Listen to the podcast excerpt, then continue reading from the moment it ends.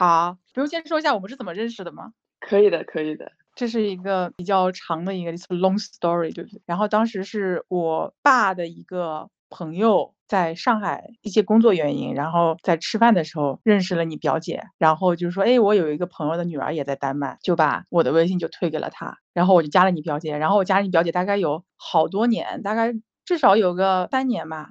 三年时间，我们都只是网友，从来没见过面。后来就有一回，我们就见了面，见了面之后就吃了顿饭，然后平时的话也会在微信聊聊啊什么的。后来有一回，你到从美国到那个丹麦去看你表姐，然后我们就一起吃了顿饭，就这么认识了，对不对？对的。然后感我看你就是朋友圈里面一直分享出去玩的那些照片，我就感觉。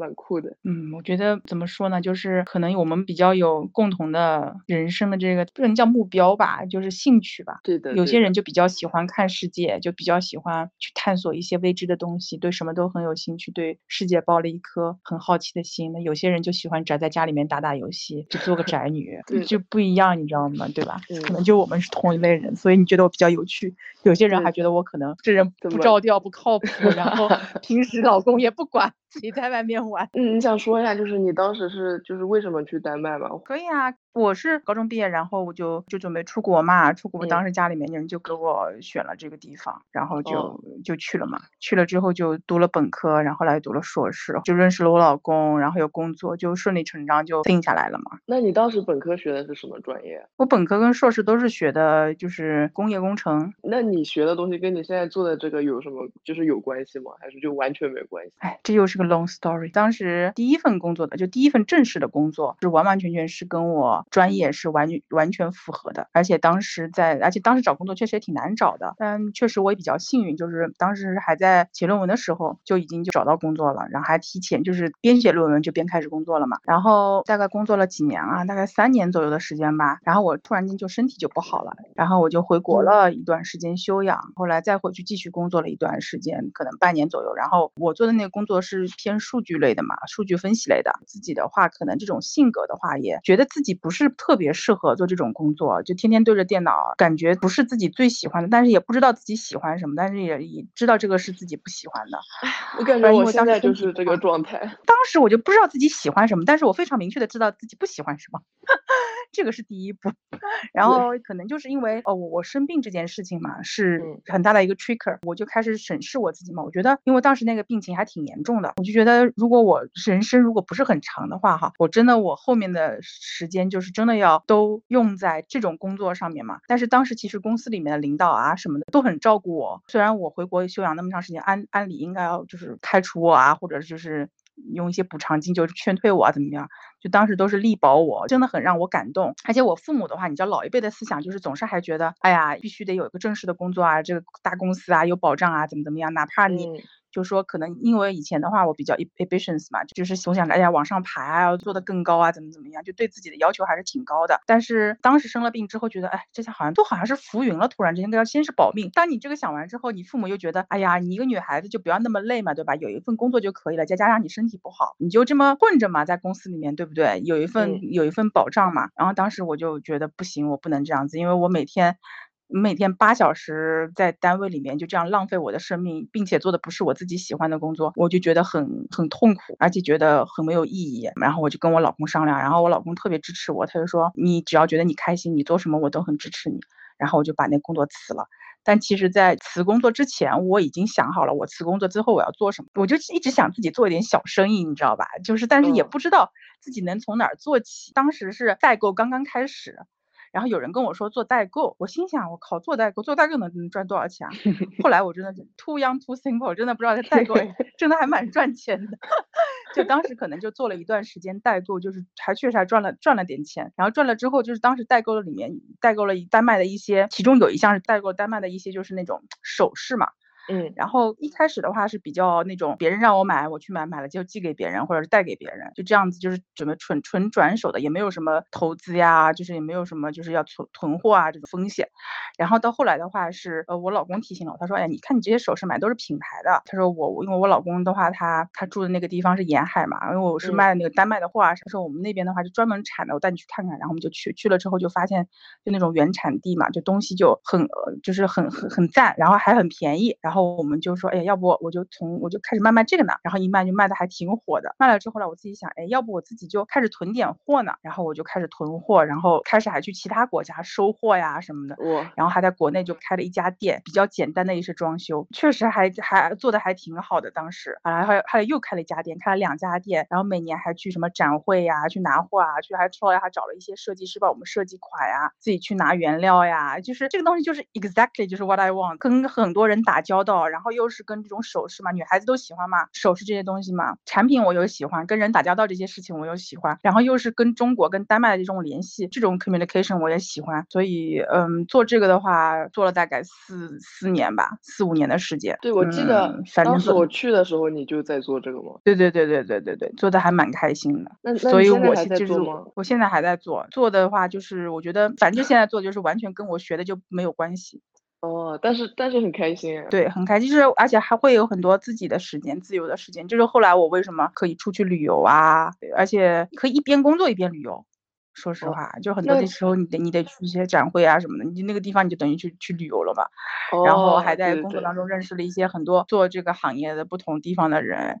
也结交了很多朋友，所以也挺开心的。那你感觉这个疫情对你这个有什么影响吗？挺大影响的呀，就是生意不如以前呀。但是我还挺看得开的，因为嗯，我觉得所有的生意都是有起起伏伏的，你不可能一直都是往上走的，有各种各样的因素，有你个人的因素，有市场的因素，就包括这次疫情的话。它会影响那欧洲那边的话，就很多地方不开工啊，不开工的话就没有原材料，没有原材料，工厂也做不了款啊，就然后物流也遭受了一些影响啊，各种各样的原因嘛。但是我觉得疫情总有一天会过去的，你只要只要我还继续想做这个事情。就还可以继续做，也没有没觉得我这种还蛮 chill 的，我还蛮看得开的。然后正好可以趁疫情这段时间，那自己就算就当给自己放个假，然后可以多跟家里面人相处相处，多跟老公一些时间，给老公做做饭呀，两个人一起切磋一下厨艺呀，出去野野营啊。在丹麦境内玩一玩啊，对吧？或者是我回国的时候，在国内境内玩一玩。你这次回来的话，有没有就是想好准备去哪边玩了吗？我已经想好了，我有好几个地方。一个是我就是刚刚你说，我不是在做这个首饰的过程中认识一些好朋友吗？然后其中有一个女孩子，她是在波兰的。然后他二零一九年的十二月份回国过年的，结果就是被疫情耽误到现在都走不了。去年的时候，我不知道你有没有看我朋友圈，有没有注意，就是去年五月份到六月份的时候，我跟他两个人出去玩了一个月，走了那个丝绸之路，从那个洛阳出发，然后一直沿着丝绸之路走，然后走走到了那个新疆的乌鲁木齐。哦，我看就这条路线，对对对，这条路线，然后我们俩玩一啊，我觉得那个太成功了。我觉得那个我一直跟他两人赶，他有的时候就是没事的时候翻翻那个照片啊，翻翻自己的朋友圈之前发的，觉得。这个简直就是 once in a lifetime，就是有多少人可以一个月，然后还能跟自己的好朋友，两人都有时间，嗯，然后就这么一个月就走走就走走停停，走走停停，然后还是一个有有计划，然后有主题的一条路线在游，嗯，确实非常成功那一次。然后我们这回回来的话，我又跟他说呀，这回我们去哪玩呢？然后就想说，这回想去福建那一带，福建沿海那一带有个地方叫霞浦，霞浦是那个福建的一个小渔村，在福州旁边。然后它那边有特别特别大的一片榕榕榕树林，非常美，很像画一样。然后还想去福州，还想去汕头、潮州、潮汕那一带嘛，因为之前的话那边吃的也很好吃，然后也有潮汕文化，也可以学习一下。对对对。我之前就是隔离的时候，不是在广州隔离的嘛，然后我们隔离完了以后，就我跟我朋友，我们我们在广州先待了几天，然后我们去了那个顺德，因为顺德不是一直也听说就是有很多好吃的东西嘛。对对对对对对对。后面又还去了汕头，汕头听说很好吃。对对对，那个牛肉火锅绝了。然后我这回的话，因为我爸爸他一月份刚刚退休嘛。嗯，然后退休了之后，我就很想送他一份比较特别的礼物。就你说，如果送他什么什么衣服呀，什么就是那种很 physical 的礼物的话，就觉得没意思。因为平时过生日啊什么都会送嘛，我就想送他一个旅行，就是想把这整个整个旅行的话都都录下来，就是用影像的方式，照片也好，用 video 也好，然后就把它录下来。但具体到时候会呈现一个什么样的状态，我也不知道啊。就是想一想以这种形式，然后记录下来，然后当一个礼物送给他。然后我们我我现在初步想的是，可能我会带着他去东北那边，哈尔滨啊、沈阳那边，因为我没去过嘛。然后爸爸也没去过，我对那个东北那边的那种豪放的那种，就是那种人的那个性格啊什么，还还挺感兴趣的，就是也想去感受一下嘛。但是我觉得我这个旅行的话，因为我我妈当时听说的时候，她说，哎，我也我我就跟我妈说，如果等你退休的时候，我也可以带着你单独去。但是我觉得这是我跟我爸爸之间的一个，我是我送给他的一个礼物嘛，我也想是成为我们两个之间的一个一个回忆嘛。所以我觉得这个必须得跟他单独去。你之前有没有看？就是微博上之前有一段时间转了一个文章，说是东北那边的大澡堂，现在就搞得特别 fancy。就是啊，对对对对对，我还去泡个澡。说我上回问了一个沈阳的朋友，我说你们沈阳什么最有代表特色？他说泡，他说那个去那个澡堂要一定要搓个澡，而且那边搓澡说还有什么奶搓、什么醋搓、盐搓，又什么红酒搓，然后里面还吃喝玩乐一条龙都是。哎呀像我们南方现在已经就是开始学习北方那种洗澡文化了，我们常州都开了几个，好几个那种还蛮高档的，那个里面就是什么都有的那种。哦。我之我我之前去了扬州的那个搓澡的那个那个也蛮厉害的，就我第一次去那种就是你上海的那种温泉馆，就是也有搓澡的嘛，但是它就是好多人一起在一个那种大房间里面。扬州它那边是就是你跟那个阿姨一个人在一个小房间里面。我觉得还蛮适合我的，因为我已经很多很多很多年没有没有搓澡了，就我觉得我很需要这回回国好好搓一下。对你一定要去那个扬州的那个真的不一样的体验。然后我我我这回的话还很想去个地方，我想去柳州。因为我对螺蛳粉迷之热爱，然后我抖音上面就关注了很多柳州当地的那个就是吃螺蛳粉的那种店嘛。嗯，其实柳州我看到他那个螺蛳粉，就一般的什么酸笋啊、什么豆腐皮、豆腐泡什么我就不说了，他就有个东西我都没吃过，他家那个是猪爪、猪脚，他那个猪脚还不是一般的猪脚，我看他那个猪脚是先炸，炸过了之后再卤，卤完了之后泡在那个他那个螺蛳粉那个汤里面，糯可能糯糯的，然后又感觉有点。外面那种泡泡的，因为炸过的嘛，就感觉很很好吃的样子。我很想去感受一下真正的螺蛳粉是什么味道，因为我在丹麦，我总是买那种就是速食螺蛳粉嘛，一包一包的嘛，买了很多，就总吃。呃，就我很想吃一下正宗的螺新鲜的那种螺蛳粉，到底什么味道？你你在丹麦吃螺蛳粉的时候，你老公会跟你一起吃吗？还是他就完全不吃？他完全不吃，但是我觉得他并没有很排斥。就他对我吃吃什么鸭舌呀、鸡爪子这种东西很排斥。就比如说我拿了一个锅子，我卤了一锅鸭舌或者卤了一锅鸡爪子，他会说那个锅子就当送给你的礼物了，以后我是不会用了。你想 你想做你想做啥你就做啥吧。对，但是但是这个螺蛳粉的话，感觉他可以接受。我并没有说出这个话，就说明还是在他接受的范围内的。而且我觉得螺蛳粉这个东西好像就是你如果加点醋。这个味道好像就没有那么冲了，其就有一天早晨我就是酸笋的味道，那个味道，你要是不加那个味道，可能但我不觉得臭啊，我不觉得臭啊，而且它这个我们丹麦买的都是在亚亚洲超市买的嘛，我感觉它里面的那个配料，它故意它没有做的那么臭，就那个原汤的话，它并不是用螺蛳肉熬出来的，所以都没有没有那么臭。有一天早晨我把它当早饭吃，然后分了我一点给我老公。然后里面就自己可能加了一些料啊什么的啊，就是加了一些醋啊什么蔬菜啊。我看见他看吃的也挺开心的，并没有那么排斥。他们确实，他们不吃这种什么爪子什么的。就我姐说，他们家烤一个什么鸡或者什么的，然后他就很开心，因为爪子啊那些都没人跟他抢的，他一个人吃。我感觉你姐夫还是一个属，我觉得你姐夫是个挺。Open-minded 的人啊，我以为他是属于那种就什么都想尝试一下的。我老公是比较 conservative 的，他我感觉我姐夫还行吧，他就是在中国的时候可能就是什么都会吃，但是我姐就说好多东西他们家只有他一个人吃，和就是对啊。再聊聊你的那个就去年丝绸之路的那那一段嘛，就有什么是你印象比较深刻，或者你就觉得哇，因为这个这一趟来的值了那个 moment 有吗？因为当时我就跟他两人都很无聊嘛，都困在国内嘛。然后其实当时该见的朋友也见了，跟家里人相处了一段时间了，就是闷在家里很无聊。就其实我们两个人都不知道我们要去哪儿。我们一开始并不是想，就是知道我们要走丝绸之路，我们只是说，OK，我们先去河南的洛阳，我们先在那边先汇合，然后我们之后再想去哪里。然后他是他是河南焦作人。所以离他那边比较近，然后当时我就坐了高铁，完我们俩就在洛阳就见了。见了之后，我记得当时去洛阳待了大概三天左右吧，三四天左右。然后在最后一天的时候，最后第二天的时候，我们去了洛阳博物馆，在里面看了之后，怎么就在那个 souvenir shop 里面就放，就是找到一本书，就是丝绸之路的书，然后我们当时就一拍即合，就说要不我们就走丝绸之路吧。因为我也没有去过，因为我当时我十九岁就出国了嘛，所以之后的话，也就是每年回来的时间也不是特别多，嗯，也没有机会，就是可以就是到处跑跑啊，看看玩玩，就都是在家里面陪陪家里人这种，跟朋友聚聚会啊什么的，所以国内也没有玩过很多地方，也想就是趁这个机会可以多走走看看嘛，嗯，西北那边的话，我还蛮向往的。就是感觉跟我们江南这边是完全不一样的风土人情，包括它一些地貌啊什么的，就而且还有很多那种传说嘛，很神秘的那种传说，什么古楼兰古石啊，什么那个飞天呀、莫高窟啊，就很就很神秘嘛，就想去看一看嘛。然后当时我们俩说好吧，那我们就走丝绸之路。然后当时我们先是去的洛阳，洛阳完了之后去了西安。西安完了之后，应该要去兰州那边嘛，但是我们中途去了一个延安，因为我没有去过延安。你延安都是在小，就是上学的时候在课本上学到的嘛，你想去看一看，因为也不远。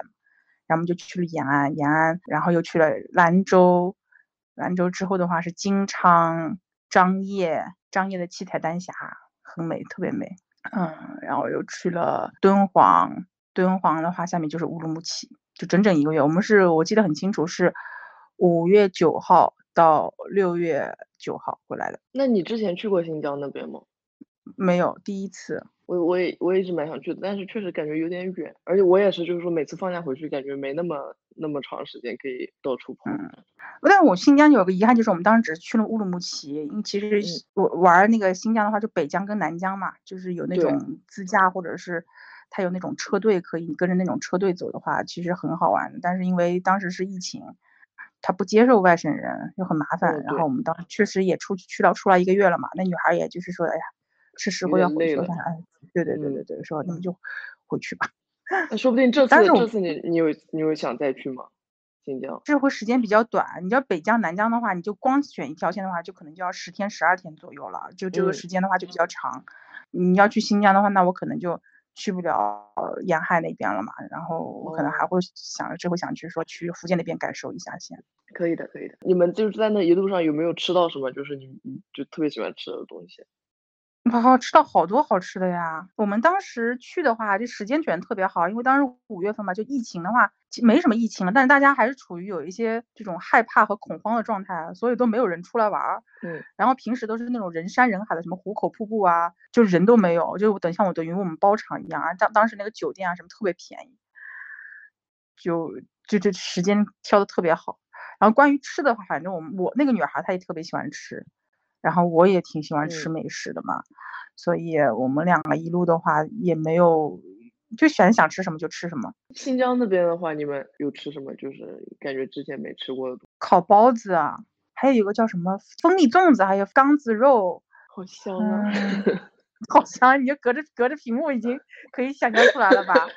出去玩的话，就是一个人，有时候就是可能想吃什么东西，你也点不了多少东西。是的，是。这个我去了这么多国家，我也是有这个就就就有这个困扰。然后我当时我还想说，应该有个 A P P，就是那种可以找人一起吃饭的。比如说我到一个饭店，然后我就在上面可以发个什么帖子啊什么的，然后就看周可以直接搜周围的人，然后有谁也想来这边，跟跟我 A A 两个人可以 share 一下那种。对的，因为有些地方你就感觉以后也不会再去了，但是你确实也也吃不下那么多。对对对，但是我如果我到这种情况，就是我真的很想吃，但是吃不下的话，我还是会点的。我记得我有一回在那个葡萄牙的那个首都叫什么？里斯本，里斯本嘛。然后它里面有一个特别特别有名的海鲜店，然后我就去去了之后，这个海鲜店太有名了，里面有很多好吃的。然后我就不管，我就把说你把就就菜单上面就是他打星的或者是那种推荐的，我都点了一遍。然后那个服务员就说。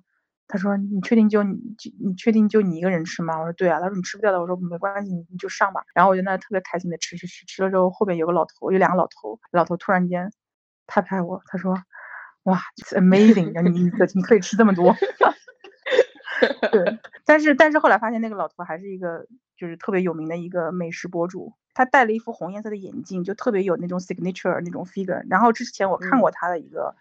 看过他的一些节目，但是没有记住他的名字，也是偶尔看了看了一两集。后来我当时他跟我说，我要看看，哎，有点像那个人。然后我就问问，我说你是不是一个，那个就是美食博主？他说是的。然后我靠，这么巧。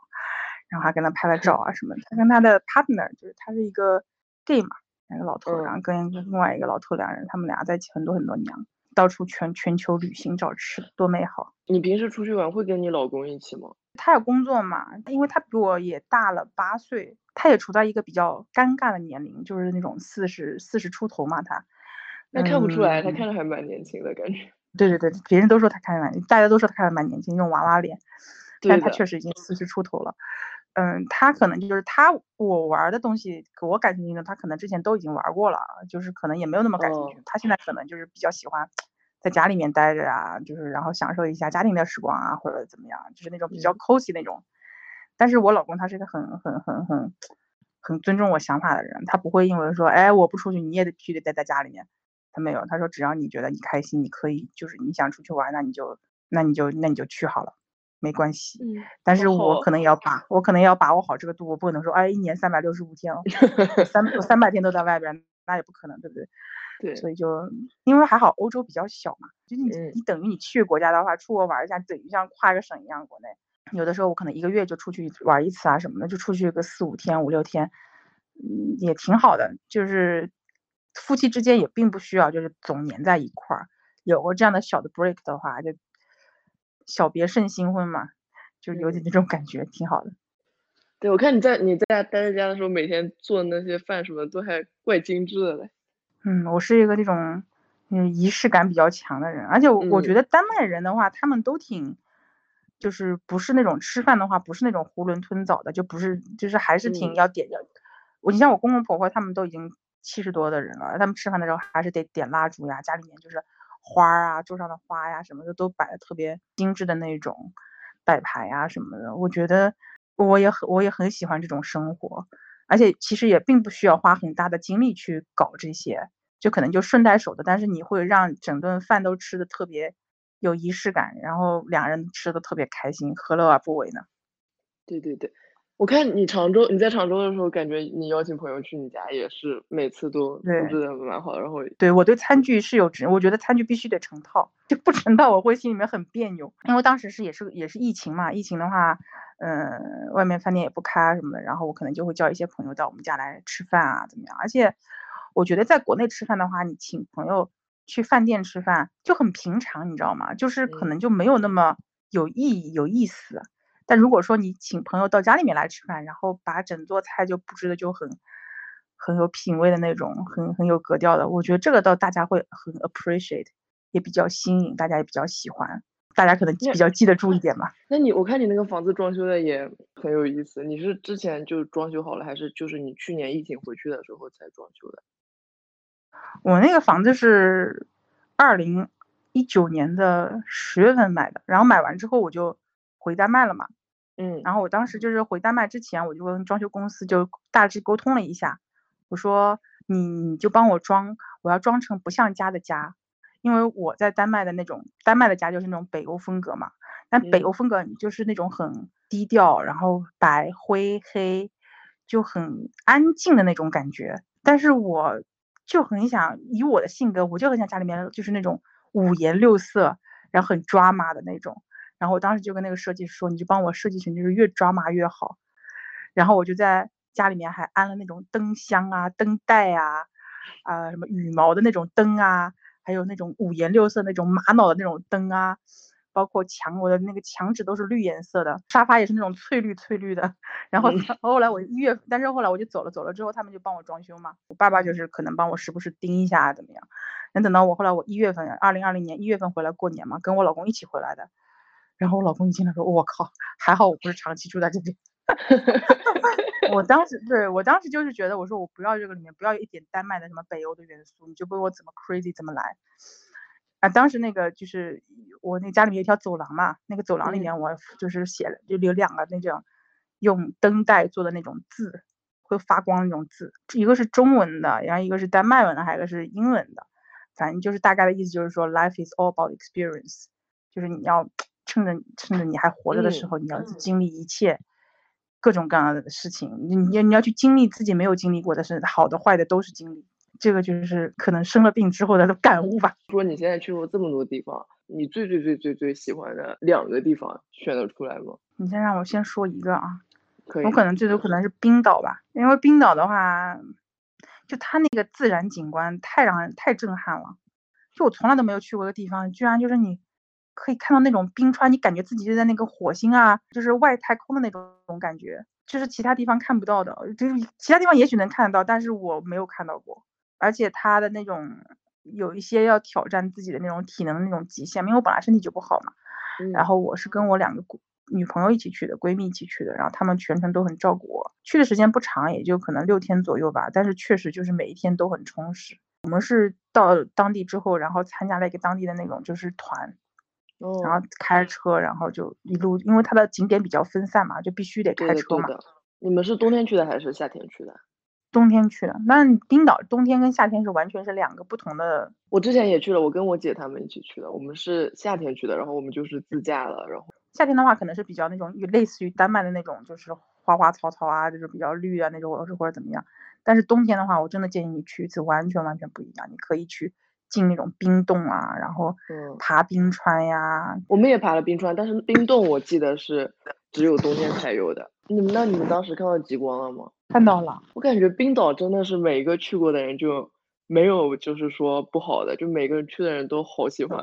因为这种自然景观太罕见了。我们当时夏天去的时候，是它就是天一直一直一直就是亮的，亮的，没有完全完全黑的时候。那你们冬天的话是什么样子？早晨好像可能九点十点还是黑黑的吧。也有亮的时候，又不会是有有有有亮的有亮的有亮的。记得我去冰岛的时候，我觉得 impressive 的一个地方是我当时在那个我们在那个雷克雅维克嘛，然后我不知道你有没有去，他们那边有一个就是市政厅，也一个音乐厅还是什么的。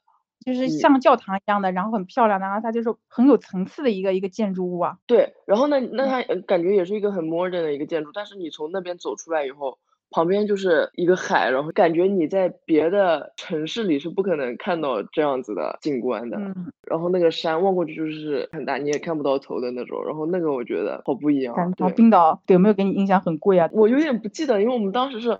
特别多人一起去哦，可能没有印象，大家可能付钱的时候都一起付了，你也没有，也没有什么。对，就因为我们就是大家全部一起付的钱，所以就确实也是蛮贵的，但是又摊到别人头上。当时冰岛我觉得特别特别贵，我从来没去过那么贵的地方。我记得我们三个人当时吃了一顿中餐，还没怎么吃那种特别饱的那种。吃了两千多块钱，中餐很少的话确实贵。嗯，然后在平时的话，那种一杯一杯那种汤嘛，就是那种平时丹麦可能也就嗯三四十那种一次性的杯子给你那种汤，他那边都要卖一百多，就确实挺贵的。你当时去的时候，你有看那个电影吗？《白日梦想家》那个电影？没有哎，我看了那个电影，然后我就跟我姐说我们去吧。然后我们当时去的时候还到了那边，忘记有一个叫豪芬还是什么的一个镇，然后他们那里有个餐厅，当时我们就在那边吃，然后他们就说，哎，你们怎么想到来冰岛什么的？我们就说看了那个电影，然后他们说那个电影还是在在他们那个餐厅还拍过呢，就感觉他们每个地方就那么多东西，你去的话，对，那你不觉得就住在那边的人其实也很无聊吗？他们那边人好像也不多，因为我们当时去的时候是欧洲杯嘛，然后那年冰岛不是就踢到很后面了嘛，然后我们当时去了一个，我记得是一个。吃汉堡的一个 餐厅，他们那个墙上有一个很大的一个电子显示屏，嗯，他们就说我们现在人口多少多少，然后呢，我们就算了一下，他们大概有百分之十的人都跑去看欧洲杯了。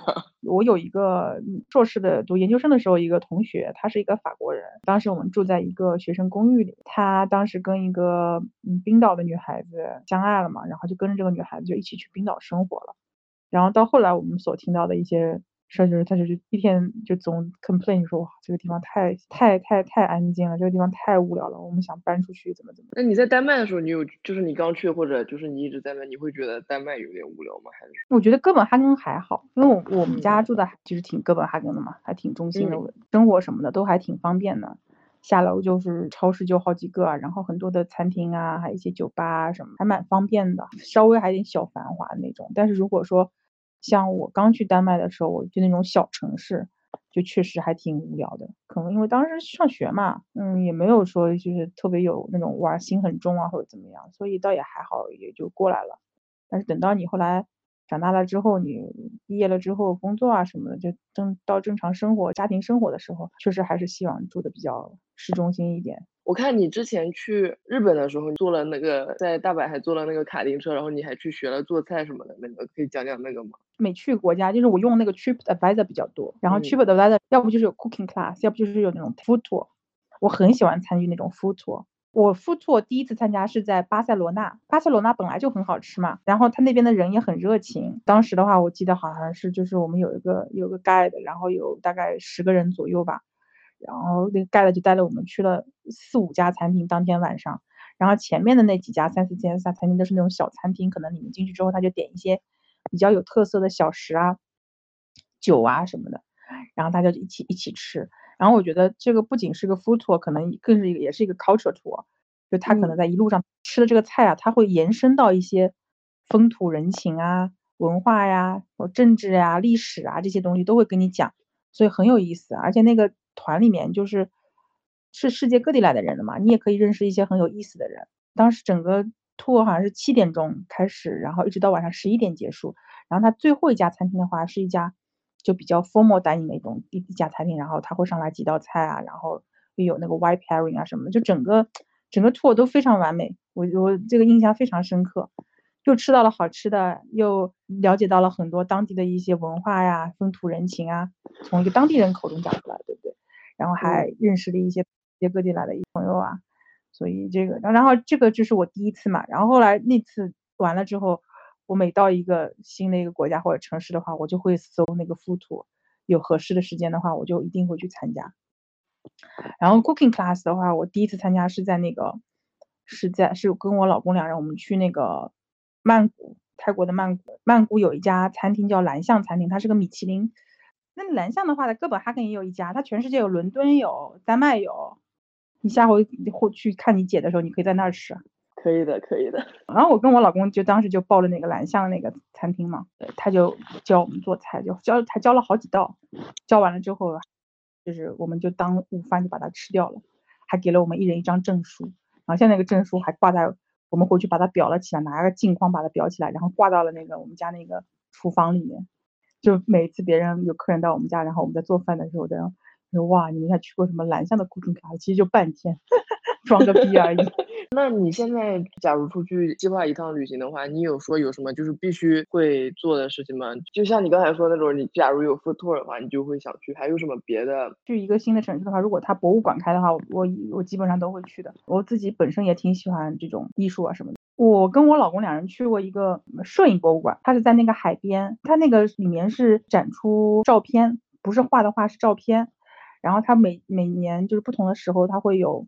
就是不同的主题，特别有意思。就是平时你说艺术馆是不是五点就关门了，开到凌晨两点？从来没听说过有这么晚的。然后它那个艺术馆的那个楼顶有一个 lounge bar，然后还有一个就是吃可以吃饭的一个地方，就可以你可以正面就对着大海。所以如果能开到两点的话，就你在那边吃个饭呀，喝个酒啊，然后包括上面还有一个小的 club，就是也也也也挺有意思的。然后你进的那个，我记得特别清楚，就是总是在那个电视上看到。就是那种纽约啊，什么上东区办那种展览的话，会不会就边喝着香，看看着画展，对不对？然后我去过那么多的艺术馆啊，什么博物馆什么，从来都没有遇到过，就真的就有人拿着香槟看画的那种。然后那天我们去，就真的有的人有一个那种服务生就推了一个小车，就是在那儿喝香槟啊什么的。然后我跟我老公，然后我我老公说：“我靠，这么装逼的事情，必须得给你们来一杯啊！” 然后就买。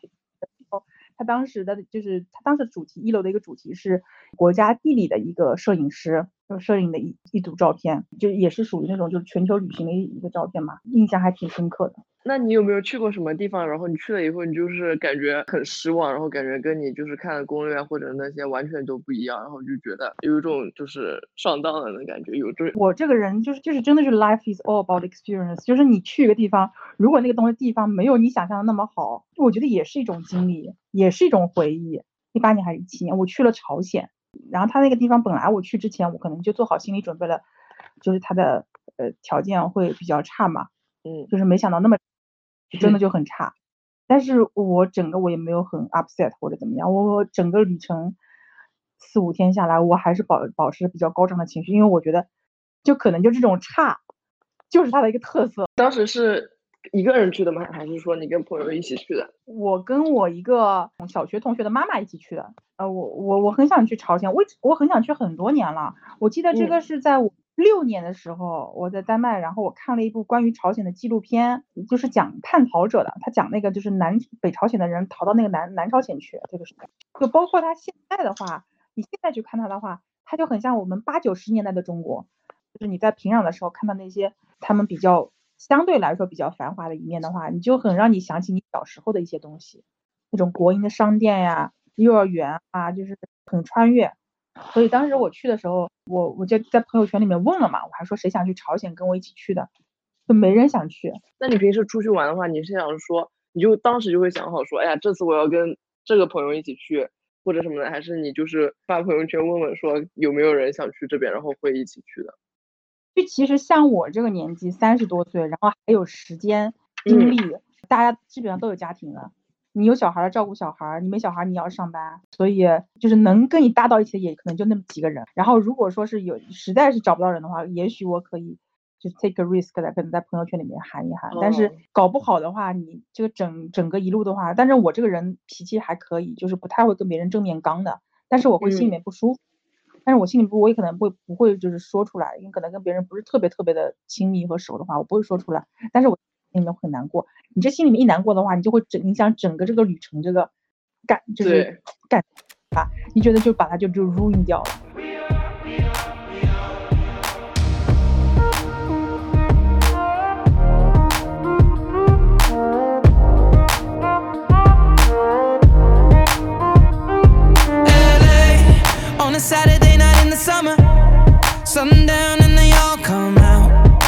Lamborghinis and they rented hummus. The party's on, so they're heading downtown. Everybody's looking for a come up,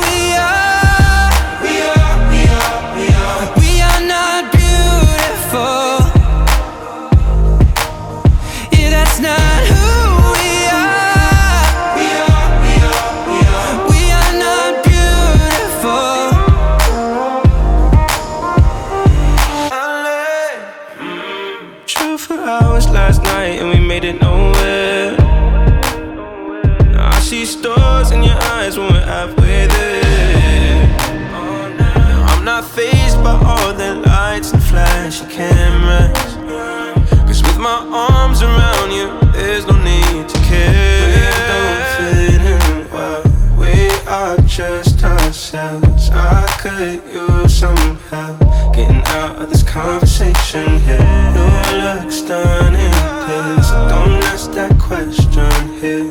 This is my only fear that we become Beautiful people. top designer clothes, front row fashion shows.